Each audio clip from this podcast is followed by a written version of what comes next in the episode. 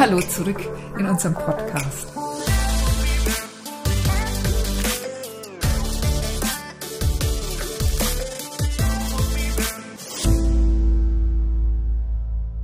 Wir freuen uns immer sehr über ein Feedback zu unserem Podcast, zu unseren Erzählungen. Gerne bei Facebook, Instagram und YouTube ein Like dalassen oder ja, schreib uns einfach was in die Kommentare. Bei unserer Norwegenreise war es für uns eine, ja, eine Traumvorstellung, Polarlichter zu sehen, eine große Hoffnung, die sich dann auch fantastisch realisiert hat. Und um diese Polarlichter gibt es ja ganz viele Mythen und Geschichten. Und was ich eine sehr spannende Frage dazu finde, ist, wenn man sich überlegt, dass der Mond ja Meere bewegt. Was für eine Auswirkung haben diese Polarlichter auf Menschen, beziehungsweise haben Polarlichter eine Auswirkung auf Menschen? Tja, keine Ahnung, aber wie du schon gesagt hast, der Mond, die Sonne, Wind, Trockenheit, der Regen und der Schnee, ne, jedes Wetter irgendwie hat äh, Auswirkungen, also beeinträchtigt in irgendeiner Form unser menschliches Leben und Warum nicht auch äh, die elektrisch geladenen Teilchen der Sonnenwinde, die mit den Gasen der Erdatmosphäre kollidieren? Das sind ja letztendlich die Polarlichter und äh, wegen eines geomagnetischen Sturms waren die Polarlichter Mitte des 19. Jahrhunderts, so habe ich das zumindest äh, gelesen, ähm, sogar in den Tropen zu sehen. Und äh, um deine Frage zu beantworten, ob sich die Aurora auf uns Menschen auswirkt? Hm. Ja, zumindest, weil sie so unheimlich schön ist, dass man da steht und nur noch staunt, oder? Das ist doch schon mal eine tolle Auswirkung. Das stimmt, ja. Aber ich glaube, ähm, die Auswirkungen, von die ich jetzt meine, also auf, auf nicht nur das, dass es schön ist, sondern ich weiß, dass die Polarlichter auf unsere Technik, also auf die menschliche Technik Auswirkungen hat. Man geht davon aus, dass bei einem gleichwertigen geomagnetischen Sturm, der damals stattgefunden hat, also da im 19. Jahrhundert äh, weltweit heute ein Blackout verursachen würde. Das muss man sich mal reinziehen. Das wäre fatal für die gesamte Erdbevölkerung, wenn plötzlich überall der Strom ausfallen würde. Ja, und in, und in Kanada äh, 1989 ähm, gab es einen st großen Stromausfall und den hat man auch zugeführt auf, auf Sonnenwinde. Also hat, die haben die Polarlichter oder die Sonnenwinde Auswirkungen auf uns Menschen.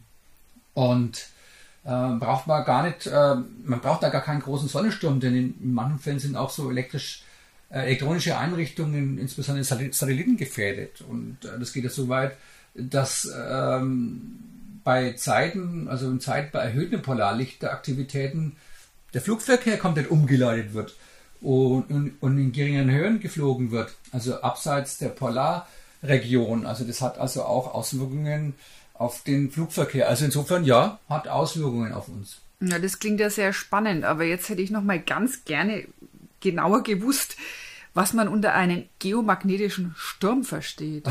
ja, habe ich auch nicht gewusst, aber. Ja, lesen also, wir, äh, der, der, der, liest ja gerne über sowas und. Dann, ja, ich schreibe halt auch drüber. Ne? Ja, ich lasse mir das immer sehr gern von dir erzählen. Das, ja, es klingt immer so, als wäre ich der Allwissende, aber bin ich natürlich auch nicht, ja, leider. Aber also das so der geomagnetische Sturm, soweit ich das verstehe, sind das Schockwellen eines Sonnenwindes ja, und die auf die Masseneruptionen unserer Sonne zurückzuführen sind. Also da sind ja Eruptionen auf der Sonne und das verursacht letztendlich diesen Sonnenwind und das äh, geht natürlich bis zu unserer Erde.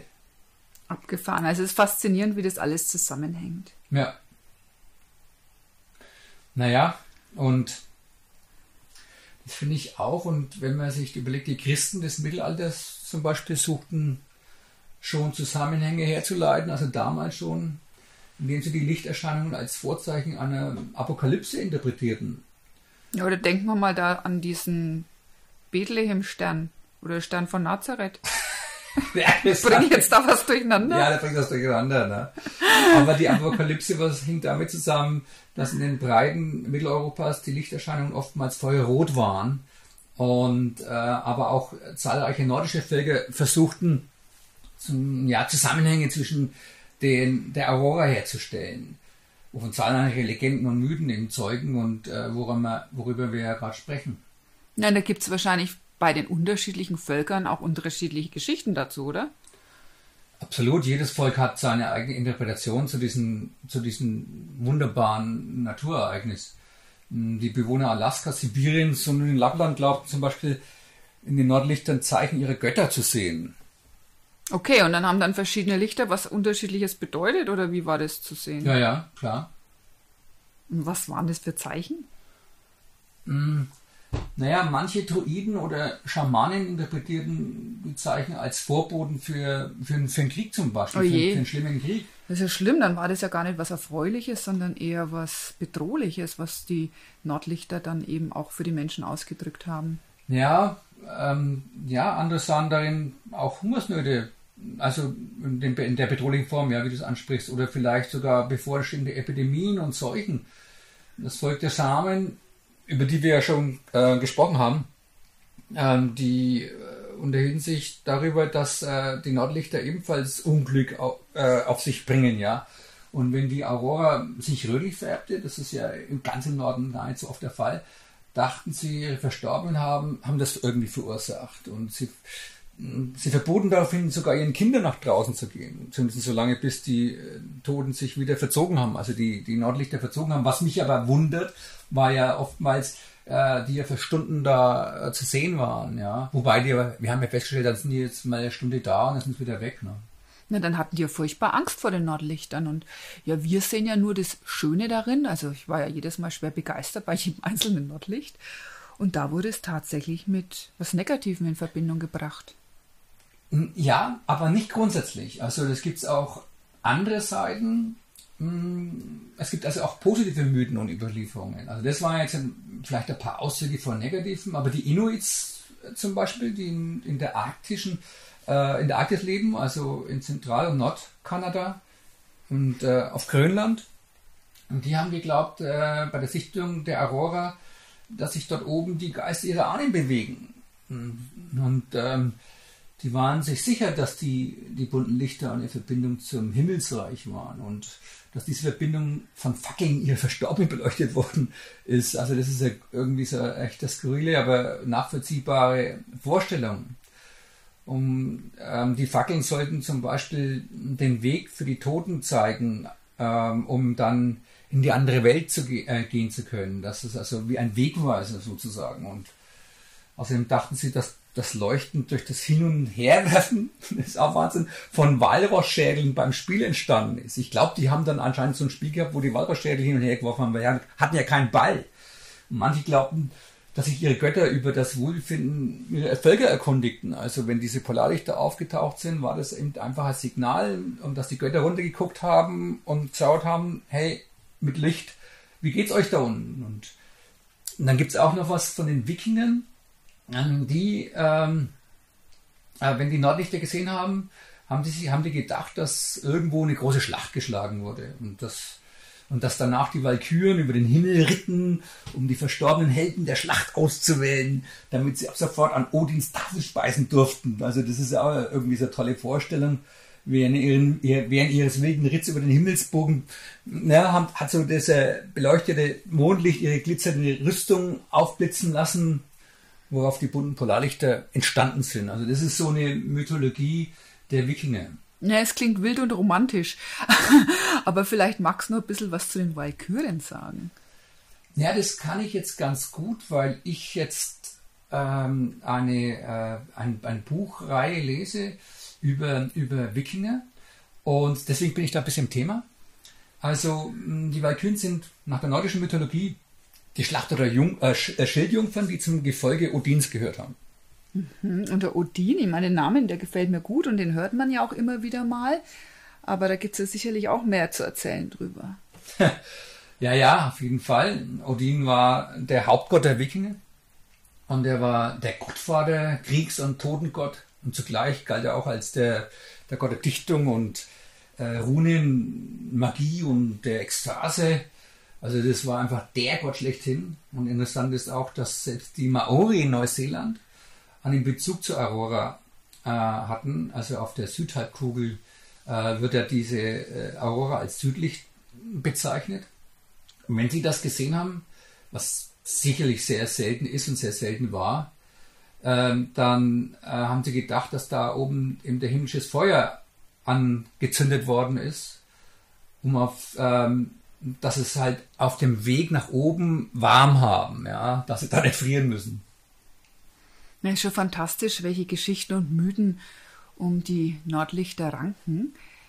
Also, wie ich ja schon erwähnt habe, für mich war das einfach unglaublich schön oder ist es unglaublich schön, diese Lichter zu sehen.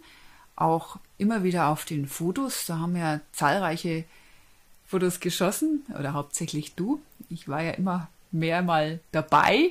Ja, du hast ja dann immer wieder geschlafen teilweise, weil es dir dann das. zu kalt war ne, und so.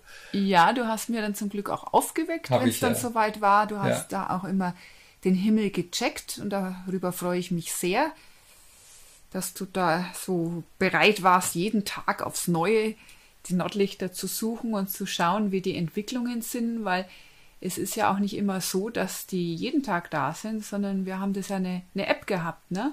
Ne, einmal hat man die App, um, um dann ähm, zu sehen, wie dieser äh, Wert ist. Es gibt ja so einen KP-Wert, also so ähm, einen speziellen Wert von 1 bis 10, der die Stärke zeigt, wo die Nordlichter auftauchen, wie stark die auftauchen.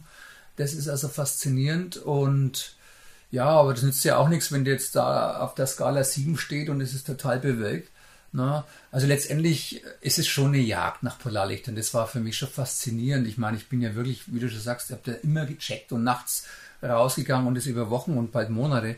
Und ähm, das, oder über Monate tatsächlich. Und deswegen ja. haben wir so wunderbare, so viele unterschiedliche Polarlichter fotografieren können und die schauen ja jedes Mal völlig anders aus. Also es ist ja keins mit dem anderen zu vergleichen. Das ist also wenn wir wieder in den Norden fahren, dann äh, mache ich da weiter. Also das ist irgendwie so das Sammeln von diesen Farben und den unterschiedlichsten, unterschiedlichsten Kreaturen, die man sich da oben vorstellen kann in der Fantasie. Und äh, also Wahnsinns Naturschauspiel, absolut. Ja, das ist ja dieses Wunderbare, wenn man sagen kann, Erlebnisse zu sammeln, schöne Begebenheiten auf unserer Mutter Erde. Das, denke ich mal, sind die kostbarsten Dinge, die man so ansammeln kann, ja. die Erinnerungen. Ja.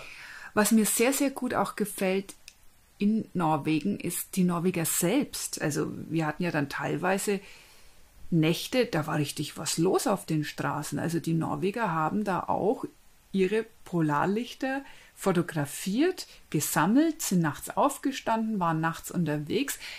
Also es wird nicht zur Gewohnheit. Naja, gut. Ähm, ich meine, so wie du sagst, klingt es so, als wäre da wahnsinnig was los gewesen. Ich meine. In manchen Nächten, da war schon einiges los, wo die mit den Autos unterwegs waren. das war die eine Nacht, ja. Ja, und dann waren die zwei jungen Frauen, die sind auf den Berg gestiegen. Stimmt, ja. Aber es waren halt drei, vier Leute, die wir da gesehen haben. Ne? Ja, es war auf jeden Fall los, da hast du recht. Ich meine, was was los? Ich meine, Klar, verhältnismäßig, wenn man sich überlegt, ist es nachts um drei und dann ist einfach eine Bewegung da. Ja, deswegen sagen halt wir verhältnismäßig. Einer, ja, weil sonst meint man das ja wie auf dem Jahrmarkt, die Leute gehen da raus. Nee, Nein. da haben wir halt einmal jemanden gesehen.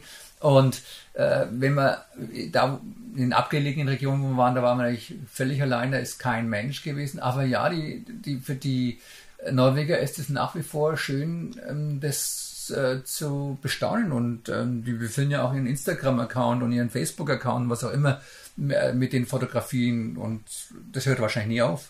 Das ist gut so. Ja. Naja, in diesem Sinne, da wünschen wir eine gute Zeit und. Ja, auch wunderschöne Momente, sei es Sonnenauf- und Untergänge oder ja. der Vollmond ist ja auch nicht zu verachten. Und fahrt mal da in den Norden, wo auch immer, und äh, checkt das einmal aus. Das ist auf jeden Fall ein, ein unvergessliches Erlebnis. Ich sage immer so, ähm, so wie eine Bucketlist, ja, also als Reisender, ähm, was, man, was man unbedingt mal sehen sollte, wenn man das so ausdrücken darf und kann, dann gehört es um, da gehört es auf jeden Fall dazu. Ja. Also für mich war das immer äh, ein wichtiger Punkt, da mal hinzufahren, um das zu sehen. Und ich bin froh, dass ich mir das erfüllt habe. Und ich hoffe, dass wir jetzt dann wieder losfahren, nochmal in den Norden und das fortsetzen können. Und euch wünschen wir alles Gute und viel Freude bei allen Unternehmungen. Bis zum nächsten Mal. Ciao.